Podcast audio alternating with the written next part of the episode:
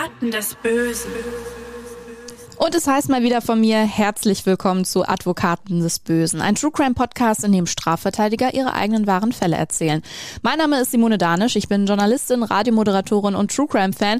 Diesmal sitze ich wieder Burkhard Benneken gegenüber, der mir eine spannende Akte mitgebracht hat. Hallo Burkhard. Absolut spannend und auch mal ein bisschen anders als sonst vielleicht, Simone. Definitiv, Hallo. ja. Neben vielen anderen Dingen, die ich hier auch von Akte zu Akte bei uns im Podcast gelernt habe, gibt's eine Sache, die eigentlich ganz zentral ist, meiner Meinung nach nach, und zwar die Erkenntnis, dass Geheimnisse oftmals zu Problemen führen. Dass Dinge, die man versucht zu verheimlichen, einen dann doch irgendwann einholen. Sei es der Täter oder die Täterin, der oder die lange versucht hat, die eigene Tat zu verschleiern, der Mandant oder die Mandantin, der oder die von dir als Strafverteidiger versucht, die ganze Wahrheit zurückzuhalten, hatten wir ja auch schon im Podcast. Genau. Oder aber auch die kleinen Alltagsgeheimnisse, die einem irgendwann vor die Füße fallen. Oder wie siehst du das, Burkhard? Machen Geheimnisse nicht oftmals vieles auch schlimmer?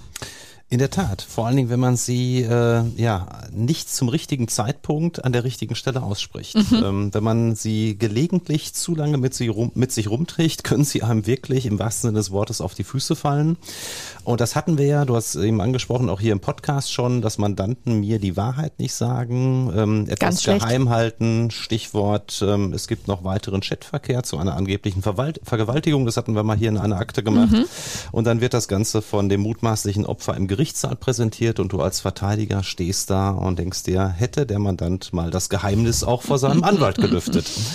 Der Ausgangspunkt unserer heutigen Akte ist auch ein Geheimnis, eine versteckte Sehnsucht, die eine kleine Lawine von Ereignissen auslöst, die schließlich vor Gericht endet. Wir haben mal wieder alle Namen für diese Akte geändert und gehen auch nur bedingt auf die Orte ein, an denen das Ganze spielt, um einige Protagonisten dieser Akte zu schützen. Denn das Ganze ist auch schon etwas her. So rund um das Jahr 2007 spielt unsere heutige Akte. Da sind auch einfach mal inzwischen schon 16 Jahre ins Land gegangen. Es geht um Claudia. Sie ist damals 50 Jahre alt und die Frau eines Lokalpolitikers irgendwo im Ruhrgebiet. Wir nennen ihn Michael. Beide leben ein gutes Leben, haben keine gemeinsamen Kinder, bewegen sich aber in guten Kreisen, wie man so schön sagt. Und Mitte Oktober 2007 muss Claudia einen schweren Gang machen. Sie wird wissen, dass sie damit ihren Ruf und auch den ihres Mannes aufs Spiel setzt, dass sie Dinge aus ihrem Leben erzählen muss, die sie lieber für sich behalten hätte, von denen sie dachte, dass sie für immer in den Weiten des Internets vergraben bleiben sein würden. Aber Claudia kann das alles nicht mehr für sich behalten. Er ist zu weit gegangen. Sie muss auspacken. Und sie muss eine Anzeige wegen Erpressung bei dem Polizeibeamten stellen, der ihr nun gegenüber sitzt. Also fängt Claudia an zu erzählen. Alles begann demnach Anfang 2005. Claudia war damals 48 Jahre alt und im Internet auf der Suche nach was Aufregenden. Sie stößt auf ein erotisches Chatportal namens Lustschmerz. Wie der Name schon vermuten lässt, geht es dabei um den Bereich BDSM. Dort meldet sie sich mit dem Pseudonym Novizin an. Schnell wird sie vom damals 45-jährigen Ingmar kontaktiert, der auf einer eigenen Homepage mit Fotografien für Models und Setkarten wirbt. Claudia und Ingmar chatten einige Wochen. Er will sich mit ihr treffen. Sie lehnt zunächst ab. Gleichzeitig hat Claudia in dieser Zeit auch Kontakte zu mindestens zwei weiteren Männern aus der Szene. Alles natürlich nicht verwerflich grundsätzlich, auch wenn Claudia, wie gesagt, ja mit Michael verheiratet ist. Die beiden sind nach außen das Glamour-Paar, aber offenbar sucht Claudia in diesem BDSM-Forum nach etwas, das ihr ihr eigener Ehemann nicht geben kann. Und schließlich willigt sie irgendwann auch in ein Treffen mit Ingmar ein, der übrigens auch noch verheiratet ist. Burkhard, die Lawine, wie ich es am Anfang beschrieben habe, die kommt jetzt ins Rollen. Erzähl uns erstmal, was ist Ingmar genau für ein Typ und wie beschreibt Claudia die Treffen mit ihm? Ja, ich kenne Ingmar schon etwas länger, mhm. kannte ihn auch schon, äh, bevor dieser Fall spielt, weil ja. er auch da schon Mandant in unserer Kanzlei war, weniger bei mir als vielmehr bei einem Kollegen, der damals bei uns tätig war. Und ähm, ich möchte es mal etwas zurückhaltend formulieren. Der Kollege sagte mir schon damals, ähm, tja, der Ingmar, das ist ein Mandant, der ist etwas ungewöhnlich.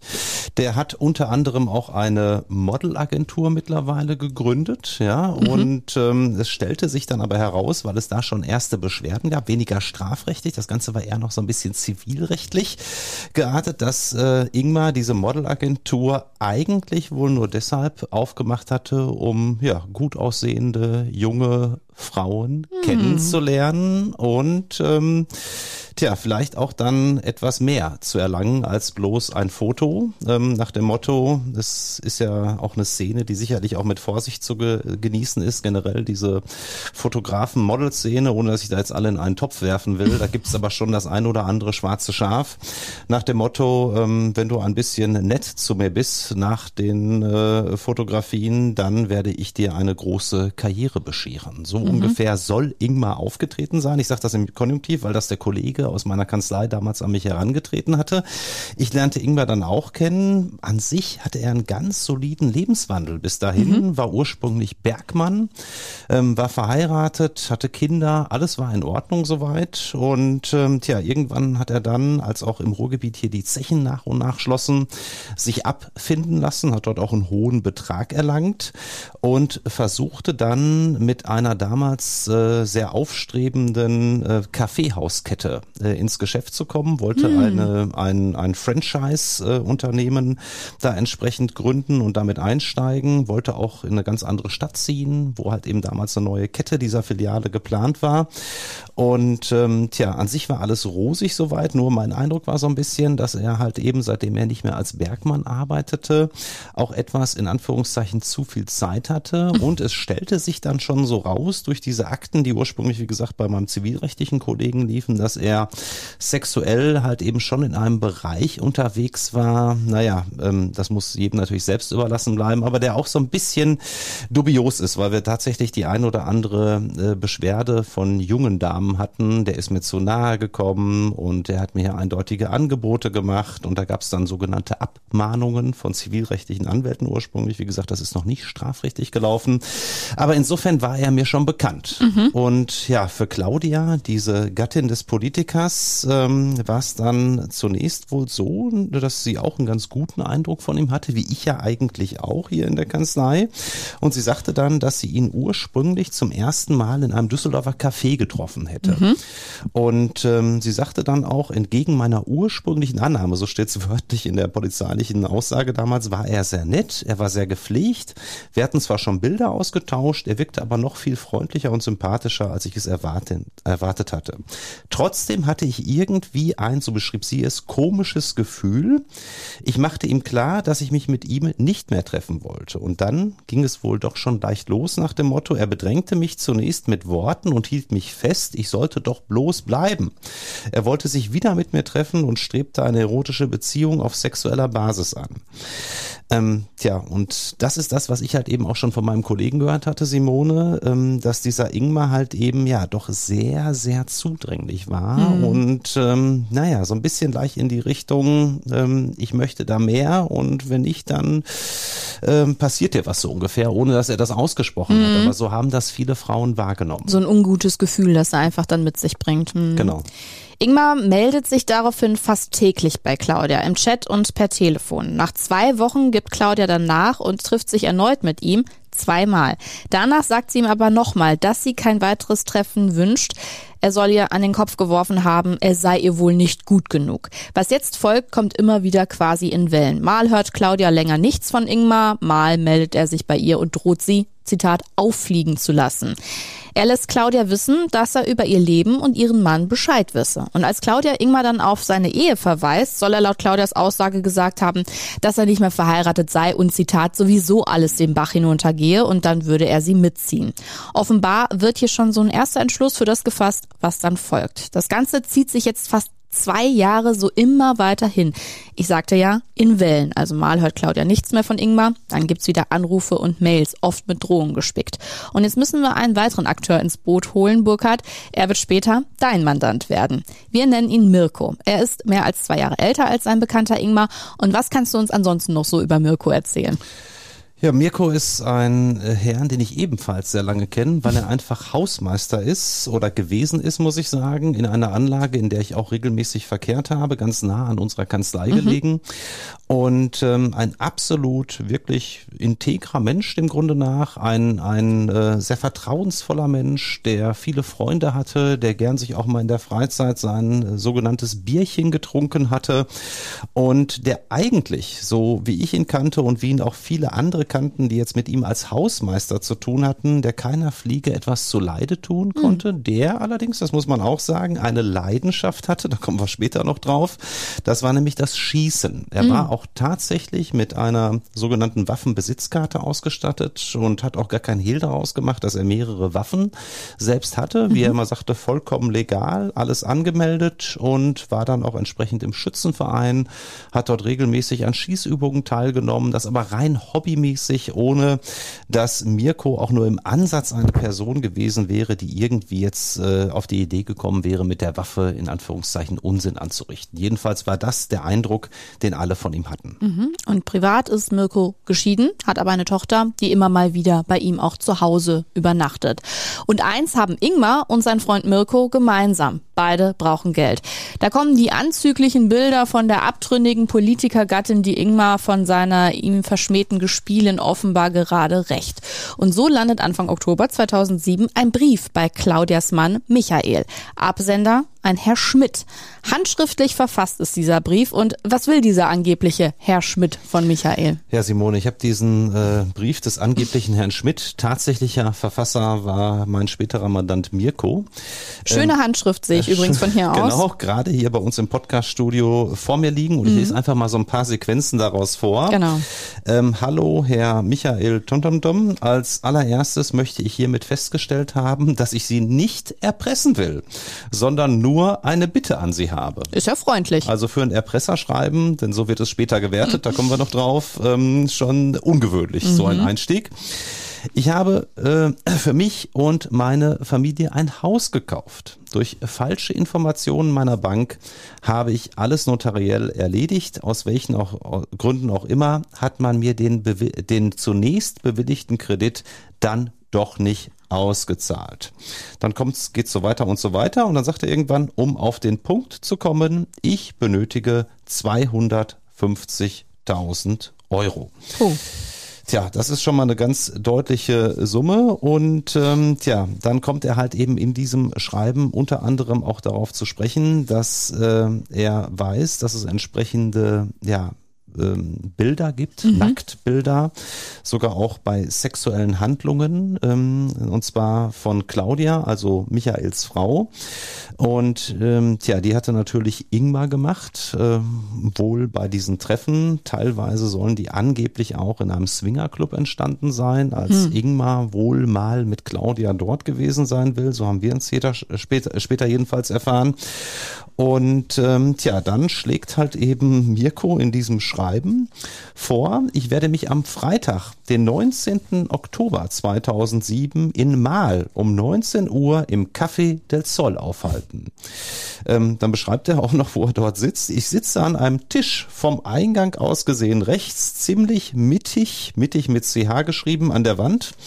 Dort kennt sie keiner, außer ich. Wir können ungestört reden und ansonsten entscheiden Sie, wen Sie mitbringen wollen und was passiert. Und dann macht Mirko noch ein paar Ausführungen, die zu dem äh, Eingangssatz passen. Mhm. Sie müssen doch wissen, dass ich nicht der Typ bin, der ein Schmarotzer ist und der lügt. Außer auf meinen Beruf habe ich eine Familie mit sieben Kindern angenommen, eine eigene Tochter und einen Hund, auf den ich stolz bin. Ähm, und was auch noch von Relevanz ist, Simone, in diesem Schreiben ist es so, dass ähm, Mirko natürlich unter einem Synonym, nämlich den des Herrn Schmidt, im Prinzip diese 250.000 Euro natürlich fordert. Allerdings sagt er auch, dass er diesen Betrag angeblich zurückzahlen will. Er fordert sozusagen ein zinsloses Darlehen. Auch das ist ja für ein Erpresserschreiben erstmal ungewöhnlich. Aber es ist ja laut Einstiegssatz keine Erpressung. Es ist laut Einstiegssatz ist es keine, ganz genau. Mhm. Und äh, er schreibt dann, also jetzt zu meinem ganz konkreten Vorschlag. Wir treffen uns, ich gebe Ihnen alle Informationen und Beweise, damit meint er jetzt insbesondere die Lichtbilder der äh, Ehefrau, mhm. die nie ans Tageslicht kommen werden. Das kann ich Ihnen versichern. Und Sie geben mir den nötigen Kredit, bitte zinslos, sonst gehe ich doch noch kaputt. Und wir machen einen Vertrag bei einem Notar Ihrer Wahl. Leider kann ich Ihnen in meiner momentanen Situation, so führt er dann noch weiter aus, nur einen monatlichen Rückzahlungsbetrag von circa 400 Euro anbieten, bis das Haus fertig ist. Also, ja Ungewöhnliches Erpresserschreiben. Ich habe hier die ein oder andere Erpressung in all den Jahren verteidigt, Simone, aber ein solch ja, merkwürdiges Schreiben ähm, und ja teilweise auch wirklich sehr sympathisch sogar mhm. geschrieben. Ja, ich möchte jetzt überhaupt nichts schönreden, aber äh, ich glaube, er schreibt auch immer wieder davon, er möchte ja nur dem Michael helfen quasi, ne? Also, dass das Ganze ja nicht irgendwie auf anderem Wege auffliegt und er will ja nur seine Ehe retten, sagt er, glaube ich, an mehreren so, Stellen. Genau, genau. Im Prinzip ist es ein ja nett gemeintes Schreiben, so wie er es dort formuliert, ähm, das auch so ein bisschen zeigt, ähm, dass äh, Mirko damals sehr verzweifelt war, mhm. weil halt eben dieses tatsächlich gekaufte Haus, das war ja nicht erfunden, das hatte er tatsächlich gekauft und äh, die Zahlungspflicht ihn unheimlich belastete. Es zeigt auch, dass er vielleicht etwas, ich möchte ihm nicht so nahe treten, aber vielleicht etwas naiv gewesen ist. Ja, ähm, und es ist natürlich schon so, wenn man das dann juristisch wertet, da kommt man dann später drauf, ist das vielleicht etwas, was sich Mirko in dem Moment selbst gar nicht so vorgestellt hätte. Ich glaube nicht, dass die Motivation so bösartig war, wie sie höchstwahrscheinlich dann auf der anderen Seite angekommen ist. Mhm. Claudia gesteht auf jeden Fall Michael alles, was halt in den letzten zwei Jahren so mit Ingmar vorgefallen ist. Und beide gehen dann zur Polizei mit dem Erpresserbrief. Das Treffen im Café wird dann am Ende auch nicht weniger kurios, also im Café del Sol in Mal, denn zu dem Treffen kommen nicht nur Ingmar und Mirko, nein, Mirko bringt auch noch einen Freund auf ein Bierchen mit. Warum auch immer er das macht. Und da sitzen sie also und warten zu dritt. Nimm uns mal mit rein in die Akten, Burkhard. Was passiert dann? Taucht ja, ich, Michael auf? Also tatsächlich sitzt da ähm, äh, Mirko zunächst mit seinem Kumpel, der völlig nichtsahnend ist, der mhm. überhaupt mit diesem ganzen Erpressungsvorgang überhaupt nichts zu tun hat. Tatsächlich wurde der auf ein Bier eingeladen von Mirko. Und man hat gesagt, man würde ein Patent verkaufen, da kommt halt einer und genau. man macht Geschäfte. Genau, ne? zur mhm. Vorbereitung auf das Treffen hat er gesagt, ich gehe gleich mal an einen anderen Tisch, du bleibst dann hier sitzen, kannst das Bierchen in Ruhe weiter trinken, geht auch relativ schnell. Ich verkaufe mal eben ein Patent und bin dann gleich wieder zurück es am Tisch. Es ist alles so charmant. Und Ingmar, der ja tatsächlich die ähm, ja, sexuell äh, eindeutigen Bilder von Claudia auch gefertigt hatte. Der saß zunächst wohl draußen im Auto und hatte dann mit Mirko auch noch telefonischen Kontakt. Natürlich gab es mittlerweile eine Telefonüberwachung, deshalb ist das Ganze auch wunderschön dokumentiert, mm. ähm, wie die beiden sich da hin und her dirigieren. Meinst du, das ist der? Wird sinngemäß äh, von Mirko gesagt, nein, ich habe mir den ganz anders vorgestellt. Also Ingmar kommt dann irgendwann auch rein und guckt dann auch, ob das der der Politiker Michael sein könnte. Auch witzig, weil im Brief ist ja die Rede davon, wir erkennen sie schon. Ge genau, ne? genau, genau. Und scheinbar haben sie ihn doch nicht erkannt. Ganz genau. Und das Ganze ähm, wird natürlich auch gleichzeitig, das muss man jetzt sagen, zu diesem Zeitpunkt war das Café del Sol natürlich schon mit zahlreichen Polizeibeamten besetzt, die mm. natürlich in Zivil gekleidet waren. Und es gab natürlich auch entsprechende ja, technische Vorrichtungen wie Richtmikrofone etc. Und man wollte natürlich dazugreifen, aber natürlich nicht einfach so, sondern man fand das Schreiben, glaube ich, auf polizeilicher und staatsanwaltschaftlicher Seite auch etwas uneindeutig merkwürdig, um es mal so zu formulieren. Natürlich schon mit erpresserischem Inhalt, aber merkwürdig. Und deshalb wollte man noch mal sicher gehen. Und dann habe ich hier den Bericht des zuständigen Polizeibeamten, der da die Ermittlungen geleitet hat, aus der Akte. Und er sagte dann, dass er sich gegen 19 Uhr ähm, in das Café del Sol dann äh, begeben hat, mit dem Auftrag halt eben Kontakt mit dem Tatverdächtigen aufzunehmen. Man wusste ja vorher nicht, ist das einer, sind das mehrere. Ähm, ich begab mich zunächst zu einem beschriebenen Städtisch Tisch auf der rechten Seite des Lokals, also beschrieben, das war ja in dem Erpresserbrief drin. Neben einer Männergruppe saß noch eine männliche Einzelperson auf einem Barhocker. Ich stellte mich neben diesen und wartete. Da mich niemand ansprach, ansprach, fragte ich den Mann, ob er eine Verabredung habe. Er bestätigte dies und sagte, er warte auf seine Freundin. Ich murmelte dann, dass er dann nicht der Richtige sei, ich wäre mit einem Mann verabredet. Während ich mich nach der Kellnerin umschaute, entfernte sich der Mann. Unmittelbar danach wurde ich von einem anderen Mann angesprochen, der mich fragte, ob ich Michael, der Politiker sei. Ich fragte zurück, ob er Herr Schmidt sei. Er bejahte meine Frage und fügte hinzu, sein Name sei Mirko und er habe mit mir zu sprechen. Er bat mich an einen Einzeltisch in Fensternähe, an dem er vorher schon gesessen hatte. Auf meine Frage, also was gibt es, erzählte er bereitwillig drauf los. Er betonte, dass es keine Erpressung sei, auch da nochmal Simone, und er nur mein Bestes wollte. Ich sollte aufgeklärt werden über das Verhalten meiner Frau. Als Gegenleistung wolle er, wie im Brief beschrieben, 250.000 Euro geliehen haben, allerdings ohne Zinsen. Als ich ihn fragte, was denn passiert, wenn ich nicht bezahle, erklärte er, dass dann nichts passiert und er die Unterlagen vernichten würde. Mhm. Es ist zu erwähnen, dass vor ihm auf dem Tisch zwei DIN A4 Kuverts lagen mit der Aufschrift Michael Punkt, Punkt, Punkt. Diese Kuverts nahm ich kurzerhand an mich und sagte ihm, dass ich die Unterlagen dann ja auch mitnehmen und selbst vernichten könne. Also der Polizeibeamte testet hier natürlich, muss er auch machen, so hat er gut gemacht aus seiner Sicht. Hier reagierte Mirko leicht erregt und riss mir die Kuverts aus der Hand. Er ließ mich dann einen Blick auf den Inhalt werfen, den ich jedoch tatsächlich nicht richtig sehen konnte. Unter anderem konnte ich Fotos auf DIN A4 Seiten erkennen. Das Gespräch ging eine Weile hin und her. Er gab mir dann auf Fragen einige Details an. So erklärte er mir, dass er nicht von der Summe 250.000 Euro runter könne, weil sie zu dritt sind und er daher nicht allein verhandeln kann. Er selbst braucht für sich nur 100.000 Euro für sein Haus. Die anderen 150.000 bekomme der, welcher das Sagen hat. Daraufhin habe ich von ihm verlangt, dass er diese Person an den Tisch ruft, weil ich nur mit Leuten verhandeln werde, die auch Entscheidungen treffen können. Also auch da der Polizeibeamte natürlich darauf aus zu gucken, wer ist der zweite Erpresser. Mhm. Per Handy hat er dann die Person bestellt. Während wir auf diese warteten, erklärte Mirko mir noch, dass die Person Ingmar heißt und er der sogenannte Fotograf sei.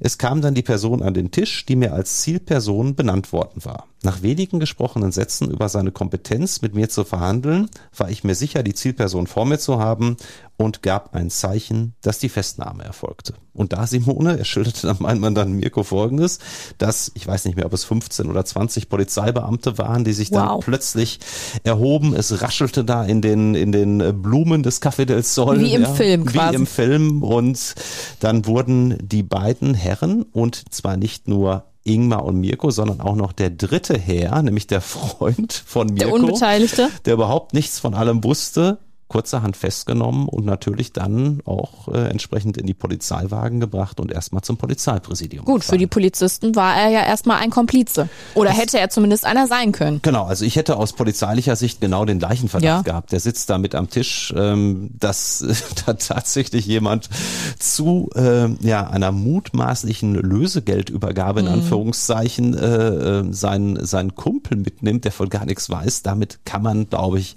aus Ermittlersicht wirklich wirklich nicht rechnen. Führen wir uns nochmal diese ganze absurde Geschichte vor Augen. Wir haben ein Erpresserschreiben, das aber angeblich keins ist. So steht's ja da drin. So steht's da drin. Wir haben ähm, nur einen nett gemeinten Ratschlag an einen äh, betrogenen Ehemann, angeblich von einem Herrn Schmidt. Dann haben wir da eine Geldübergabe, bei der einfach noch irgendein unbeteiligter Mensch noch dazugenommen wird.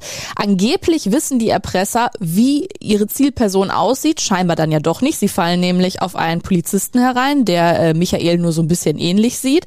Und dann ist ja auch noch total absurd, dass dann auch noch Ingmar seine Tochter mit reinzieht, weil er mit ihr aus irgendeinem Grund unbedingt in dem Moment noch telefonieren muss. Also vollkommen irre. Ja, also auch das ist wirklich skurril bis zum mhm. geht nicht mehr. Also während man da noch im Prinzip mhm. auf den Politiker Michael wartet, natürlich äh, haben wir ja gerade gehört, kam dann stattdessen die Polizei, ähm, telefoniert Ingmar mit seiner Tochter und sagt dann zu ihr am Telefon äh, wörtlich, heute ziehen wir richtig Knete ab. Und in einem der weiteren Sätze sagt er dann noch, und davon bekommst du dann einen schönen Twingo, also Ui. ein neues Auto. Mhm. Und das, weil natürlich auch Ingmar äh, telefonüberwacht war, ähm, ja, hörte sich natürlich für die Ermittler völlig verständlicherweise so an, dass die Tochter von Ingmar möglicherweise auch Kenntnis von dem Ganzen hatte, da drin verstrickt war, scheinbar Teile der Tatbeute abbekommen sollte und somit zunächst auch als tatverdächtig galt. Mhm. Also die haben da lauter Leute mit reingezogen, die eigentlich gar nichts damit zu tun hatten. Ne? Das, das muss man, das kann man schon vorwegnehmen, dass mhm. die Tochter von Ingmar damit überhaupt nichts zu tun hatte. Ähm, sie hatte da irgendeine abenteuerliche Geschichte gehört. Ich weiß nicht, ob Ingmar ihr auch irgendwas vom Patentverkaufen erzählt hatte oder sonst was. Jedenfalls wusste sie nicht, worum es konkret ging und hatte auch kein Interesse, irgendwie rechtswidrig erlangtes Geld entgegenzunehmen, mhm. sondern sie ging davon aus, das Ganze läuft legal ab. Da gibt es ein legales Geschäft und da kommt jetzt Geld für den Vater rein und er schenkt mir dann was. Und dadurch, ja, hat er tatsächlich der Ingmar dann gegen seine eigene Tochter, äh, ja, sozusagen ein Strafverfahren eingeleitet durch seine tollen Aussprüche am Telefon. Puh. Ja, alle drei Männer, das hast du ja gerade gesagt, also Ingmar, Mirko und der Bekannte, kommen erstmal mit zur Polizei. Letzterer wird später wieder freigelassen, weil auch bei ihm keine Beteiligung an der ganzen Nummer nachgewiesen werden kann. Es gibt nicht viele Zeitungsartikel zu diesem Fall, weil die Staatsanwaltschaft auch nicht viel herausgegeben hat an Infos. Man wollte zum einen die Identität des Politikers und seiner Frau wahren, zum anderen sah man da auch kein übermäßiges öffentliches Interesse in der Sache. So kommt es aber, dass in den wenigen Artikeln zu dem Fall anfangs immer von drei Komplizen die Rede ist. Also schon spannend an der Stelle. Ein Fehler in der Berichterstattung, wie wir jetzt wissen. Gucken wir also auf die tatsächlichen beiden Täter. Mirko schweigt erstmal. Aber Ingmar, der plaudert schon direkt fröhlich drauf los, Burkhard. Das magst du doch immer besonders gerne. genau, ich sage ja immer, der oberste und wichtigste Ratschlag des Strafverteidigers an jeden Mandanten ist Mund halten, nicht mhm. sagen, schweigen, zumindest bis der Anwalt kommt. Und da hat Ingmar nun wirklich, äh, ja, sich im Prinzip gegenteilig verhalten.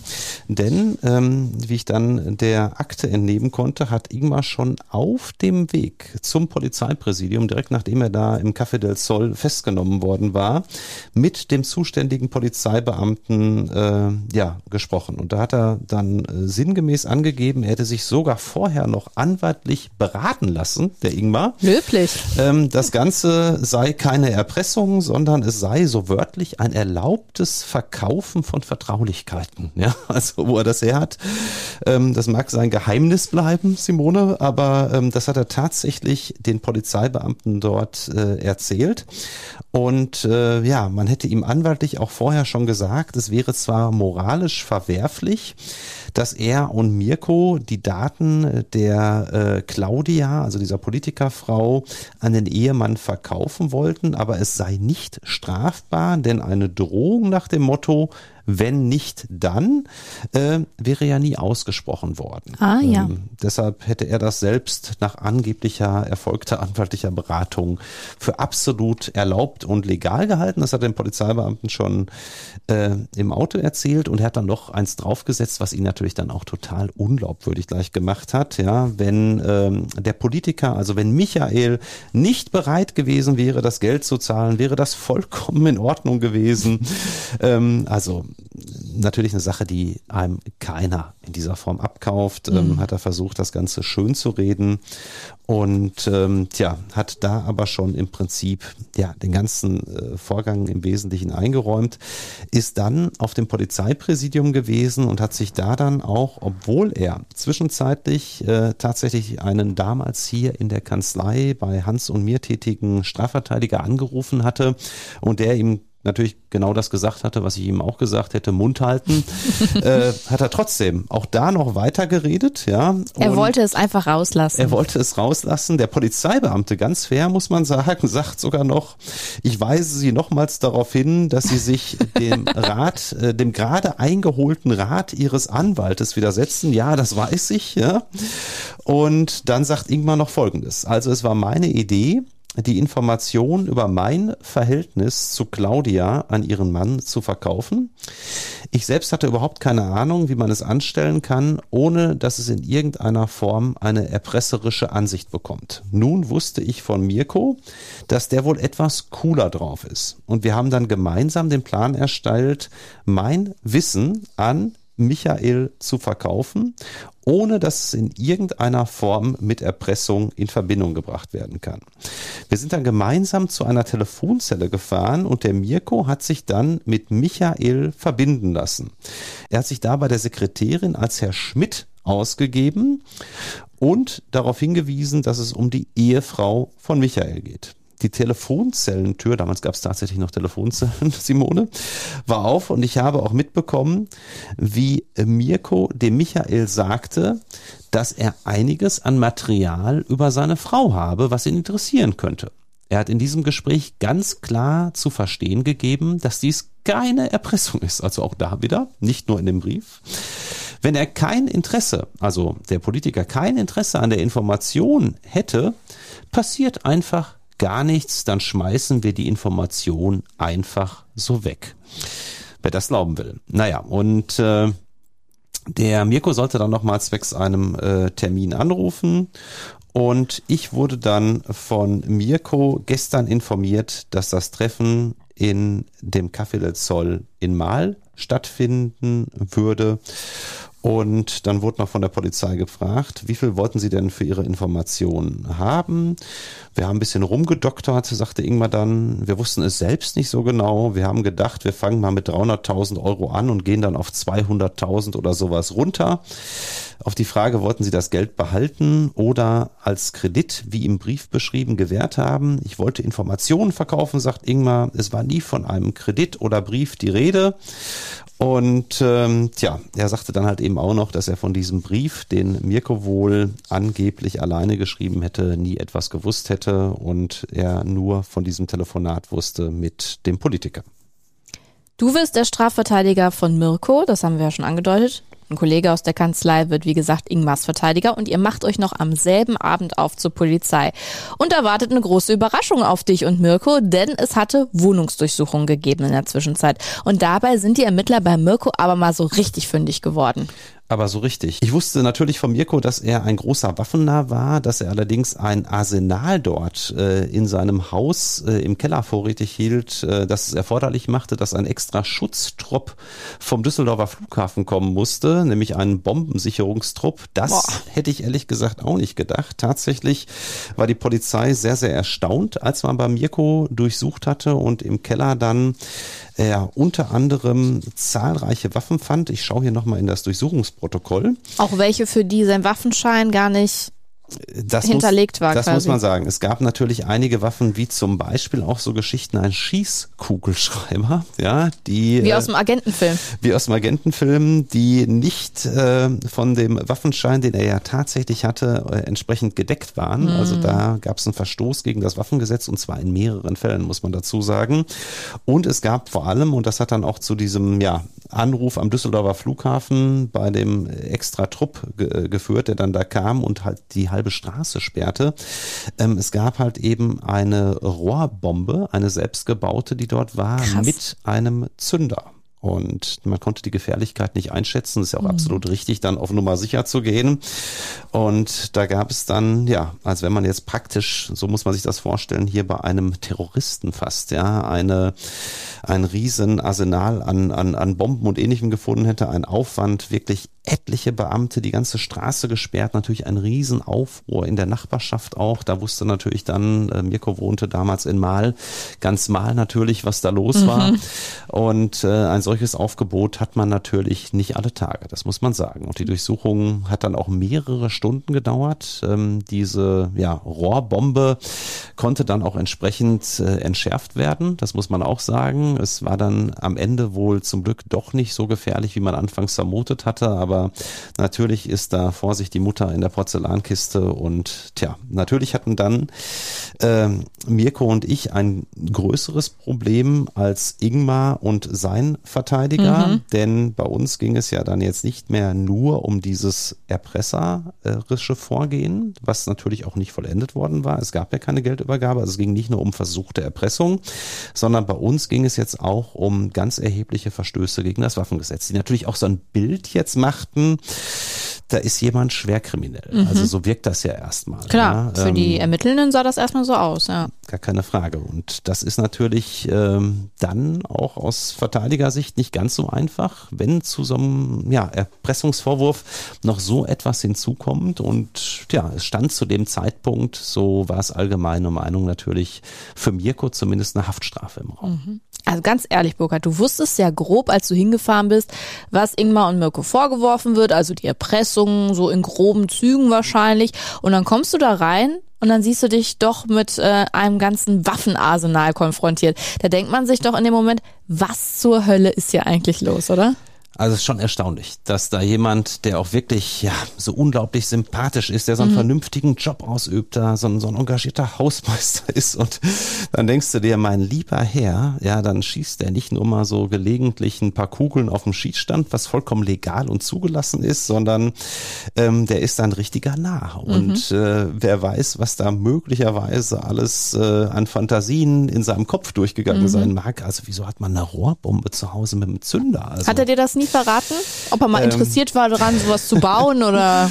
Ich rede hier in diesem Podcast sehr offen. Alles mhm. allerdings, Simone, möchte ich hier auch nicht erzählen okay. an der Stelle. Ähm, aber es war schon so, muss ich ehrlich sagen, ich hätte das von ihm in diesem mhm. Ausmaß äh, nun wirklich nicht erwartet. Vor allen Dingen hätte ich dort keine Rohrbombe erwartet mit Zünder. Mhm.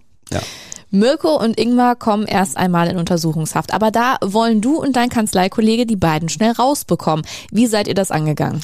Tatsächlich sind beide natürlich bei dem Vorwurf erstmal in U-Haft gewandert. Ja. Äh, die Polizei wollte das natürlich auch entsprechend aufklären. Und ähm, tja, wir sind dann halt eben in äh, engen Kontakt gegangen mit der damals zunächst zuständigen Staatsanwältin.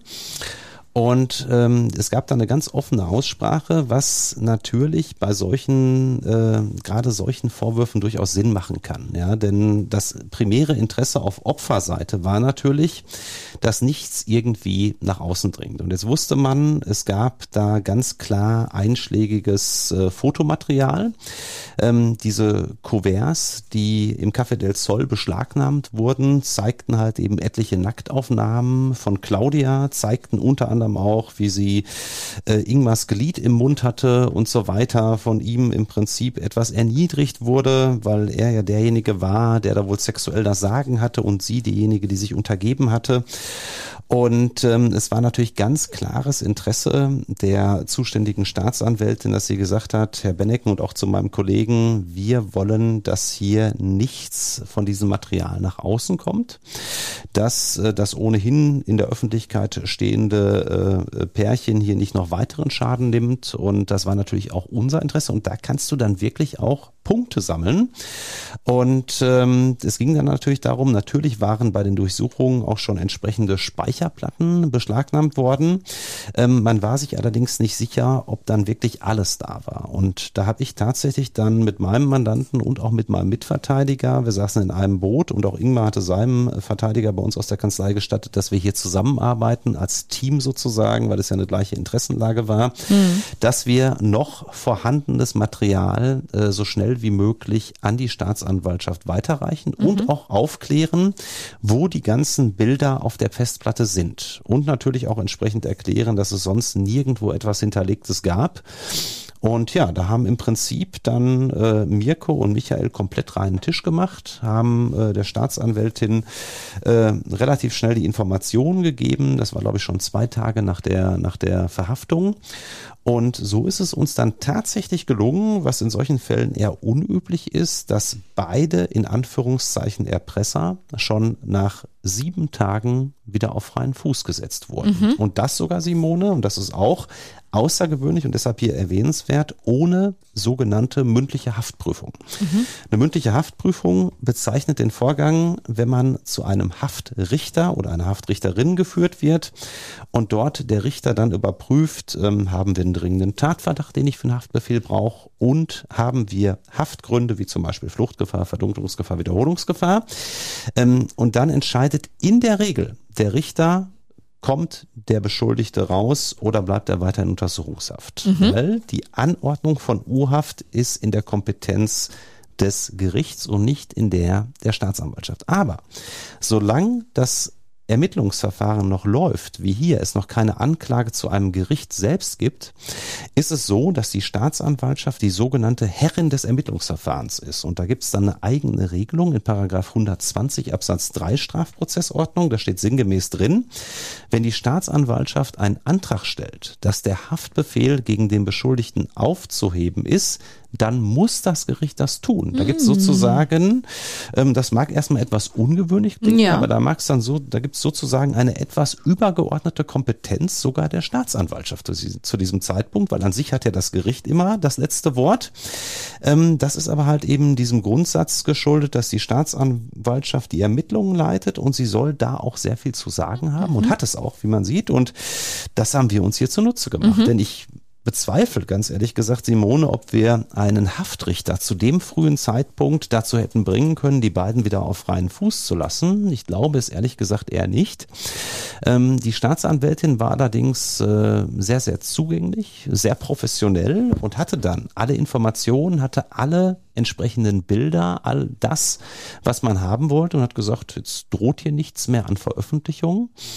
Und ähm, es spielte natürlich auch noch mit hinein, das muss man auch erwähnen, dass beide, ähm, sowohl Ingmar als auch Mirko, nicht vorbestraft waren, was natürlich ein entscheidendes Fund für uns war. Die hatten halt eben eine lupenreine Weste bis dahin und waren halt eben nicht mehr 25 oder 30, sondern schon ganz gestandene Männer und hatten noch nie irgendetwas gemacht, was dann letztlich zu einer Vorstrafe geführt hat. Und das alles zusammen hat dann tatsächlich dazu geführt, dass die zuständige Staatsanwältin diesen Antrag gestellt hat und dann konnten wir ohne Haftprüfung die beiden aus der JVA herausholen und das schon nach einer knappen Woche. Mhm. Aber nach wie vor vor allem die Anschuldigung gegen deinen Mandanten, also gegen Mirko, wiegen natürlich schwer zu dem Zeitpunkt.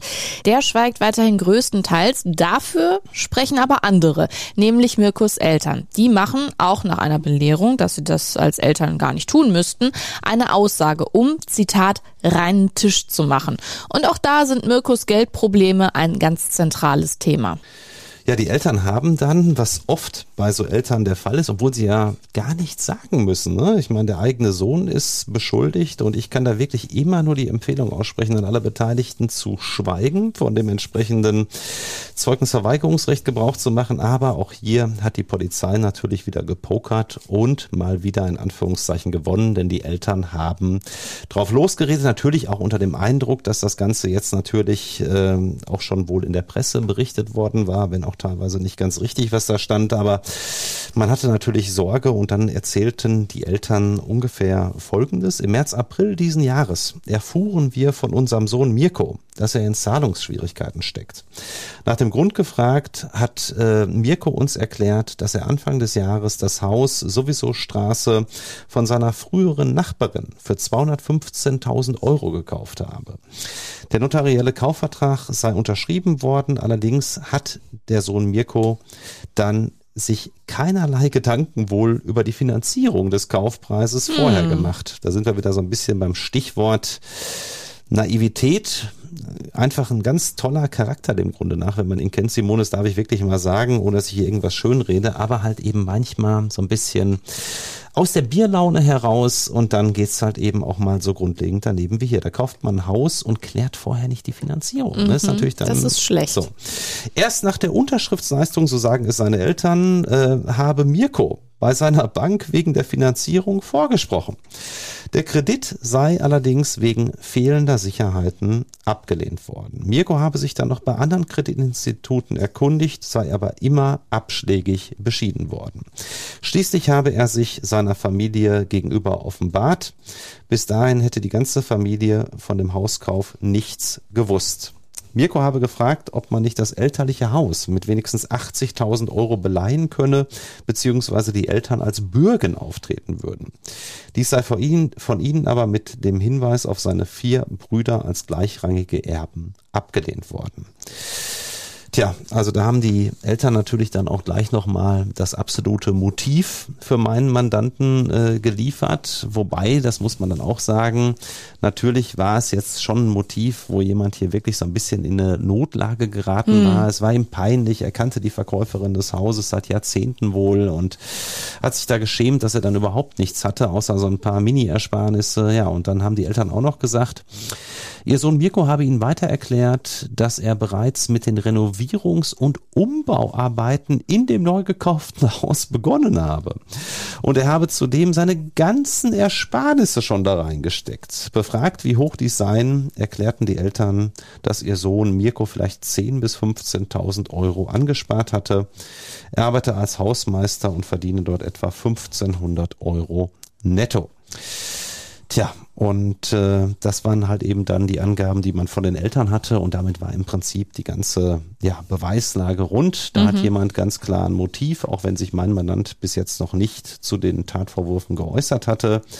Er war derjenige, bei dem brannte es finanziell lichterloh. Und natürlich ist dann so eine Idee durchaus äh, in Anführungszeichen nachvollziehbar. Naja, aber eine ähnliche Geschichte hat er ja als alter Ego Herr Schmidt auch in dem Erpresser Erpresserbrief, der ja kein Erpresserbrief war, auch grob erzählt. Es ging auch so in die Richtung. Ne? Der angeblich kein Erpresserbrief war, mhm. genau. Ähm, das muss man natürlich auch wieder sagen. Auch das ungewöhnlich, wenn man, ich weiß nicht, wie es euch draußen als, als Hörern geht, wenn man diesen Erpresserbrief jetzt so eben, ich habe ihn ja vorgelesen, hört, denkt man erstmal, da erfindet einer irgendeine mhm. abenteuerliche Geschichte, ist da alles totaler Quatsch. So ging es mir ehrlich gesagt am Anfang auch.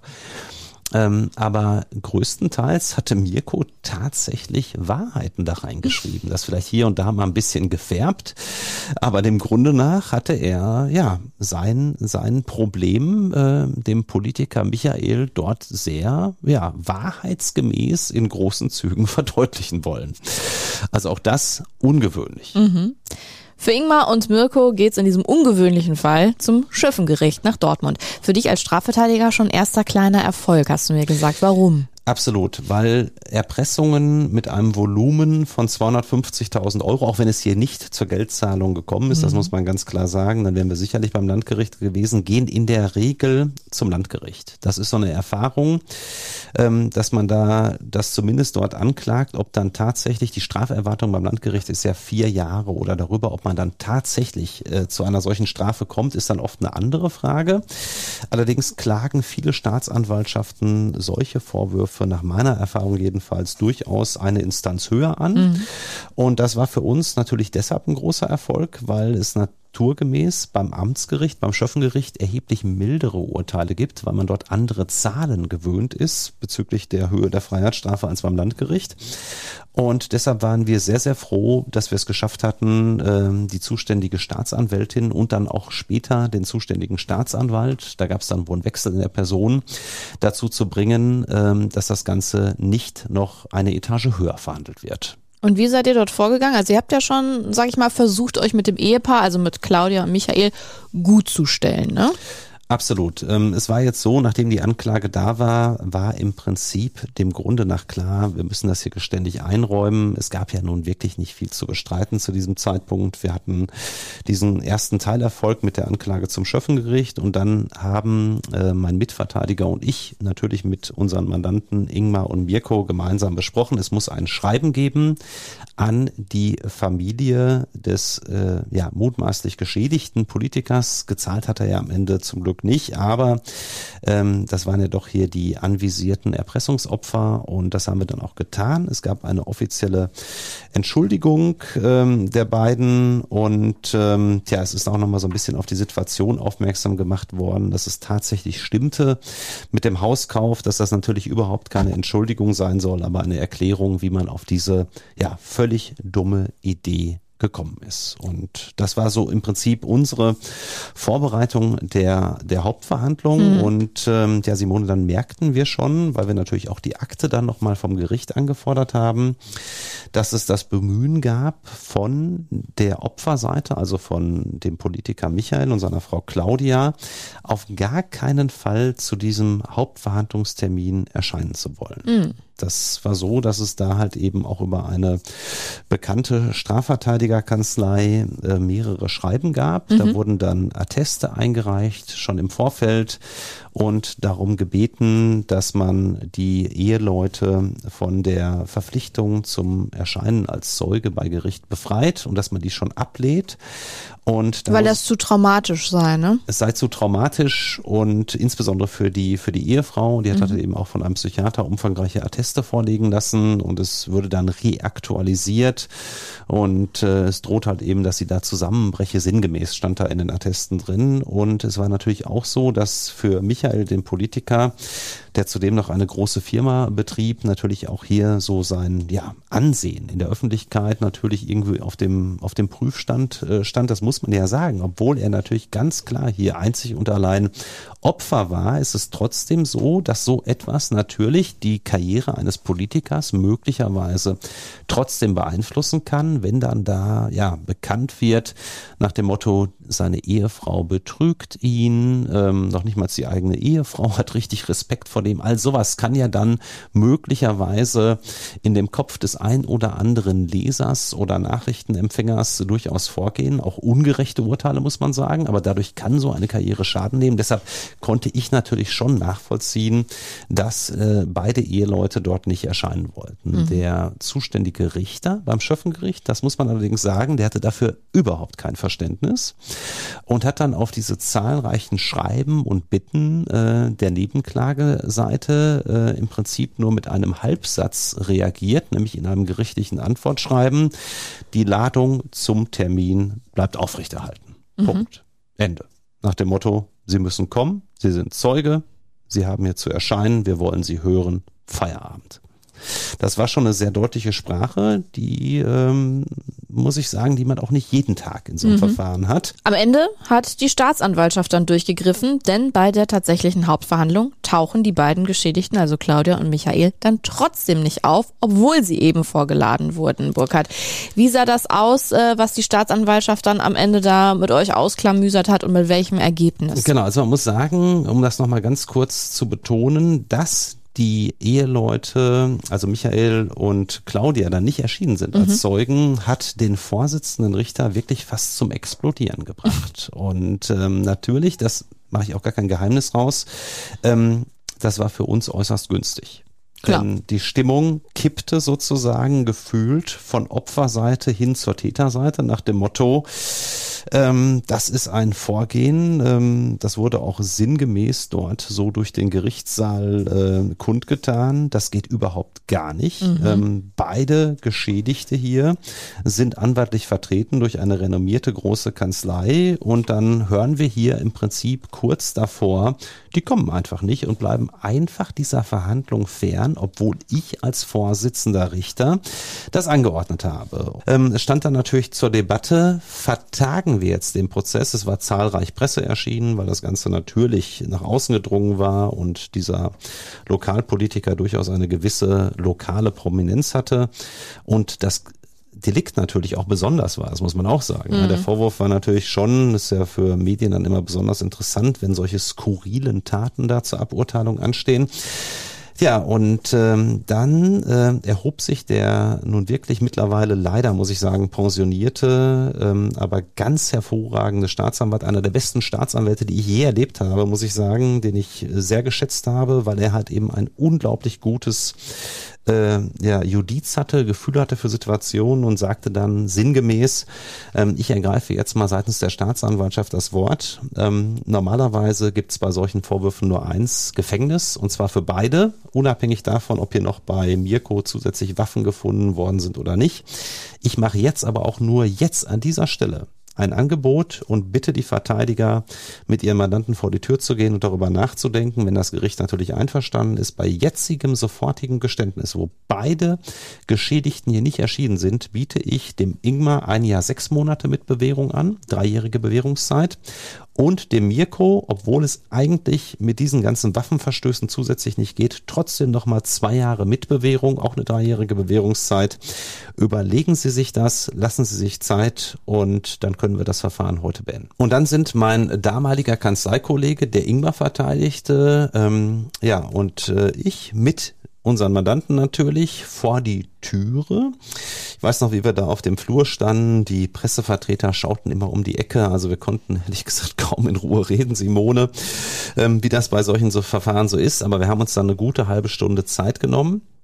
Ähm, denn tatsächlich, auch das darf ich mal wirklich sagen, war Ingmar derjenige, der da ähm, tatsächlich immer noch diese merkwürdige Ansicht auch jetzt uns gegenüber vertrat, mhm. ob das denn überhaupt strafbar sei. Und also Der hat sich daran festgehalten, dass manchmal, es doch kein Erpresserschreiben manch, war. Genau, manchmal hast du es als Strafverteidiger nicht leicht und ähm, dann bekommst du wirklich ein solch unheimlich mildes Angebot und du hast trotzdem noch Mandanten, ähm, die das nicht zu schätzen wissen. Mhm. Und da ist es ganz, ganz wichtig, dass du dann auch wirklich mal in Anführungszeichen durchgreifst, auf den Tisch klopfst und solchen Mandanten dann die Ohren lang ziehst, symbolisch um ihn mal zu verdeutlichen, was hier eigentlich auf dem Spiel steht. Ich habe da mal den Strafrahmen der Erpressung vorgelesen, habe ihm darauf hingewiesen, dass es hier um 250.000 Euro geht, dass es unterste Stufe ist, dann solche entsprechenden Nacktbilder zu fertigen, deren Veröffentlichung man ja mittelbar angedroht hat. Ähm, das kann man vielleicht an der Stelle auch nochmal sagen, falls ihr euch das draußen fragt. Natürlich ist das eine Erpressung, auch wenn ich reinschreibe, es ist keine Erpressung. Es kommt nicht darauf an, wie ich das Kind bezeichne aufzeichne, ja, und wenn ich fünfmal sage, das ist jetzt keine Erpressung, wenn ich dem anderen aber etwas in Aussicht stelle, ja, und dann noch bei einer Summe von 250.000 Euro, die ich verlange, was für ihn ein äh, erheblicher Nachteil sein könnte und ich dann auch nur so unterschwellig androhe, nach dem Motto, oh, da gibt's sowas und ich werde dafür sorgen, dass da nichts nach draußen kommt, dann reicht das schon aus für eine Erpressung. Und zwar reicht das locker aus. Da muss man nämlich die Gesamtumstände sehen. Und das haben wir dann ja dem Ingmar auch nochmal deutlich gemacht. Mirko war da sehr, sehr einsichtig, muss ich sagen. Ganz anderer Typ als Ingmar, viel leichter zu handeln. Und äh, Mirko hatte offen gestanden nicht mit einer Bewährungschance gerechnet, ging mhm. fest von einer Gefängnisstrafe aus. Und das war natürlich dann eine totale Erlösung, dass dieses Angebot im Raum stand. Und natürlich haben wir dann, ich glaube, nach einer gefühlten Dreiviertelstunde sind wir zurück in den Saal und haben dann komplette Geständnisse abgelegt. Mhm.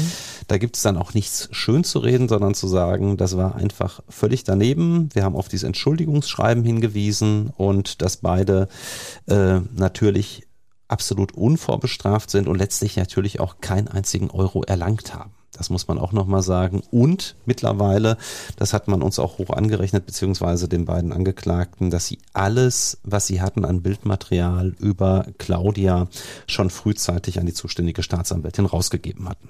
Aber mit dem Endergebnis ist ja vor allem dein Mandant Mirko mit mehr als einem blauen Auge weggekommen, oder?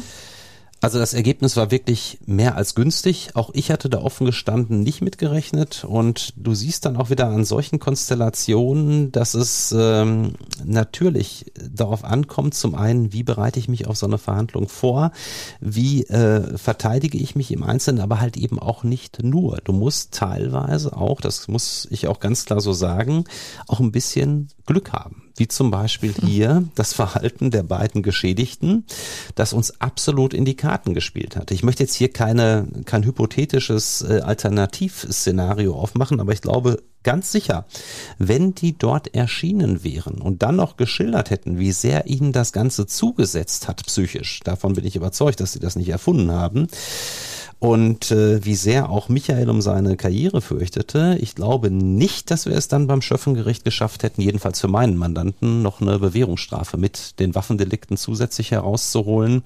Und so ist das Ganze, das muss ich auch sagen, im Prinzip äh, ja fast untergegangen, soweit es um die Waffen ging. Natürlich war die Anklageschrift verlesen worden, natürlich ging es da um Schießkugelschreiber, Rohrbomben und sonstiges, aber der Fokus lag bei allen Beteiligten und äh, darauf, dass die beiden Opfer in dieser Geschichte nicht da waren. Mhm. Und das hat die Stimmung so sehr verschoben, dass dann ja im Prinzip äh, so, so ein gutes Gefühl in Anführungszeichen gleich in Richtung Verteidigerbank gesendet wurde.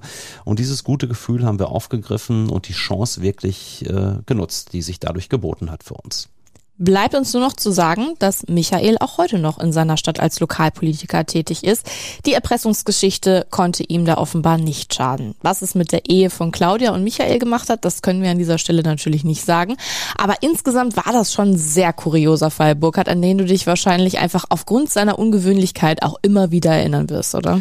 Absolut. Also wir haben ja sehr, sehr viele Strafverfahren. Wir haben auch äh, oft in Erpressungsverfahren verteidigt, Hans und ich und die anderen Strafverteidiger in unserer Kanzlei. Aber sowas Skurriles in dieser Form hat man wirklich selten. Meistens ist so die, die kriminelle Energie dahinter doch eine höhere. Ich möchte hier nichts schönreden, nichts bagatellisieren. Das liegt mir wirklich fern, Simone. Aber das ist schon, schon eine andere Qualität, die wir hier hatten, wo ja insbesondere auch mein Mandant Mirko wirklich so verzweifelt ist, weil er sich da ja völlig naiv in diesen Hauskauf begeben hatte und dann sein Herz im Prinzip bei seinem Erpressungsopfer ausschüttet. Also ich weiß gar nicht, ob es das schon mal so in der Form gegeben hatte und ähm, wirklich, wirklich äh, äh, skurril. Auch dann der, der Freund von ihm. Ich meine, dass, dass, dass der Mirko dem nichts Böses wollte, ist vollkommen klar. Aber wie kann man so naiv sein und seinen guten Freund mitnehmen, wenn man einen Politiker erpressen will? Und man musste auch damit rechnen, dass da nicht der Politiker kommt, sondern die Polizei da sitzt. Und genauso ist es ja dann auch gewesen. Und ähm, die beiden haben sich übrigens hinterher, die haben sich äh, mehrere Monate äh, nicht gesehen, weil natürlich dieser Freund von Mirko, das kann ich auch noch erzählen, sauer war bis zum Abwinken. Zu Recht vollkommen ich zurecht auch und sauer. nach, nachvollziehbar. Und äh, die beiden haben sich dann hinterher aber tatsächlich beim Bierchen natürlich auch wieder ausgesprochen. So schließt sich der und Kreis. So schließt sich der Kreis und man hat sich dann versöhnt und ist heute noch eng befreundet. Der Kontakt, das darf ich auch noch sagen, zu Ingmar ist völlig abgebrochen. Hm. Ähm, ich hatte auch äh, damals noch zu seinem Umfeld Kontakt. Da hatten sich äh, ja, Familienangehörige erkundigt. Er war wohl schwer erkrankt Jahre später und was aus ihm geworden ist, haben wir dann allerdings leider nicht mehr erfahren. Ähm, Mirko ist jemand, der bis zur Pension seinen Hausmeisterjob wirklich dann mit größter ja, Genugtuung im Prinzip ausgeübt hat. Ähm, die Geschichte mit dem Haus wurde dann rückgängig gemacht, das mhm. darf ich auch noch sagen. Und Mirko ist mittlerweile ins Ausland gezogen und lebt dort von seiner Rente äh, ganz entspannt, schreibt mir noch gelegentlich und freut sich dann, das hat er mir ausdrücklich gesagt, gesagt, wenn er sich diese Podcast-Akte bei uns anhören darf über seinen damaligen Fall, auf den er heute dann ja äh, in der Sonne des Südens äh, zurückschaut. Dann gehen doch Grüße raus. Ja, mal schauen, wie viel Kuriosität in der Akte steckt, die aktuell auf deinem Schreibtisch ganz oben aufliegt. Was hättest du da für uns im Angebot? Ganz aktuell habe ich einen Fall aus Bremen angenommen, der ähm, auch durch die Medien geisterte schon vor geraumer mhm. Zeit. Und zwar gibt es eine Jasmin G. Punkt, so wurde sie auch in der Presse bezeichnet, die über acht Millionen Euro bei einem äh, Bremer Geldtransportunternehmen listig entwendet haben soll. Mhm. Sie hat dort selbst gearbeitet und soll dort einem anderen Mitarbeiter in Anführungszeichen schöne Augen gemacht haben und dann ja den im Prinzip eingespannt haben, so die Vorwürfe für ihre listigen Zwecke, nämlich da diese über acht Millionen Euro abzuzweigen auf ganz besondere Art und Weise. Und was hat meine Mandantin? Ich habe nämlich auch eine Frau damit zu tun. Ähm, sie ist die angeblich beste Freundin dieser Jasmin G. und soll angeblich Hilfe geleistet haben bei dieser Tat und ist tatsächlich auch schon in einem ersten Durchgang zu drei Jahren Gefängnis verurteilt worden. Ui. Da war ich überhaupt nicht tätig als Strafverteidiger. Mhm. Die Revision war ich auch nicht tätig. Ist durch einen ganz ja, äh, fähigen Berliner Revisionsrechtler gefertigt worden ähm, den Kollegen Nusuri, das darf ich auch mal sagen, den ich sehr schätze, der die Revision erfolgreich durchgebracht hat bezüglich der Rechtsfolge. Das heißt, da wird jetzt das Verfahren insofern neu verhandelt, als dass es um die Frage geht, wie wird sie bestraft, der mhm. Höhe nach. Dass sie bestraft wird, steht fest, weil das insoweit bereits rechtskräftig ist. Ja, und für dieses Verfahren hat mich die junge Dame jetzt gerade vor einigen Tagen beauftragt. Natürlich auch wieder ein ganz besonderer Fall, oh ja. in dem einiges auf uns zukommt und in dem es dann tatsächlich um die Frage geht, muss diese junge Frau jetzt dafür hinter Gittern oder bekommt sie möglicherweise nochmal eine Bewährungschance? Ich selbst habe die Akten jetzt noch nicht äh, vertieft bearbeiten können, werde das jetzt in den nächsten Tagen und Wochen machen und eventuell finden wir dann diesen Fall auch hier in einer der kommenden äh, Advokaten des Bösen Akten wieder. Das könnte ich mir durchaus vorstellen. Klingt spannend auf jeden Fall. Und mit Advokaten des Bösen geht's in 14 Tagen weiter. Dann gibt's wieder eine neue Akte mit Hans Reinhardt. Ihr könnt bis dahin gerne unseren Podcast abonnieren, um keine Folge zu verpassen. Über eine Bewertung freuen wir uns auch immer wieder, genauso wie wenn ihr unseren Podcast weiterempfehlt. Und natürlich findet ihr uns auch auf Instagram und TikTok. Da gibt's auch immer wieder spannende Einblicke von Hans und Burkhardt aus der Strafverteidigerwelt. An dich sage ich an dieser Stelle also Danke und bis bald, Burkhard. Bis bald, Simone. Ciao.